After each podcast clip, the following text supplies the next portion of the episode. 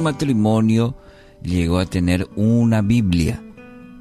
Ninguno de los dos esposos la había conocido antes. Bueno, y el marido empezó, empezó a leerla en el hogar.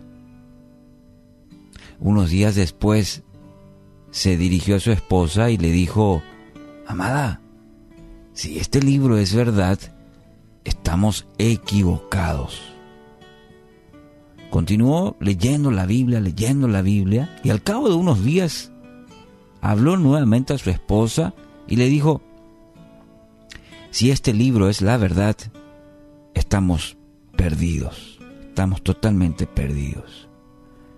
Con más avidez que nunca, este esposo prosiguió leyendo, estudiando la Biblia hasta que una noche exclamó hacia su esposa y le dijo, amada esposa, si este libro es la verdad, podemos ser salvos. Bueno, con esta ilustración, vayamos al pasaje de 1 Corintios 1.18. El mensaje de la cruz es una locura para los que se pierden. En cambio, para los que se salvan, es decir, para nosotros, este mensaje es el poder de Dios.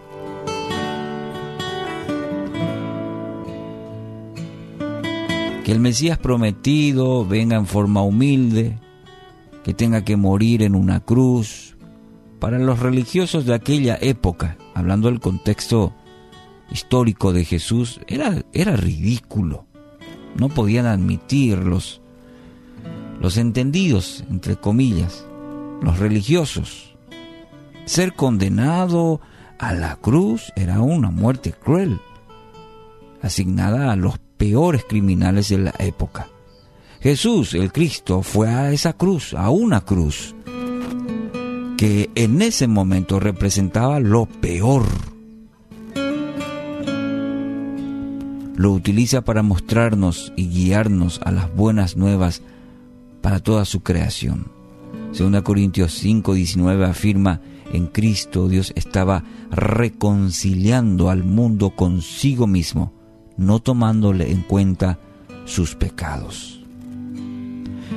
Lastimosamente, mucha gente cree en cualquier otra ideología de hombre, pero el mensaje de la cruz parece locura. Y a medida que avanzamos, parece peor porque con cualquier ideología tendría más sentido que el mensaje de la cruz. Pero este mensaje, el mensaje de la cruz, es fuente de todo poder, dice el apóstol Pablo en nuestro texto base de hoy. Es fuente de todo poder, poder para transformar, poder para restaurar, poder para hacer posible lo imposible. Es el poder de Dios, el mismo que levantó al Hijo de la misma muerte, que resucitó al tercer día. Ese poder, el poder de la cruz. Querido amigo, amiga, usted anhela, anhela una nueva vida. Usted desea experimentar el poder de Dios en su propia vida. ¿Quiere conocer más? Ese vacío en su corazón que tanto anhela experimentar, ese poder del que tanto hablan, si así es en, esta, en este día en su corazón. Romanos 3, 23 al 25, pues todos han pecado y están privados de la gloria de Dios, pero, y aquí vienen los peros de Dios, pero, Qué hermoso que por su gracia somos justificados gratuitamente mediante la redención que Cristo Jesús efectuó.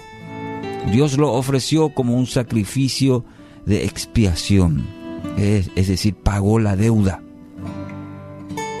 que se recibe por medio de la fe en su sangre, para así demostrar su justicia. Romanos 3, 23 al 25. El mensaje de la cruz es un mensaje para usted. Es un mensaje de amor, de reconciliación, de poder, de transformación, de sanidad espiritual en su vida.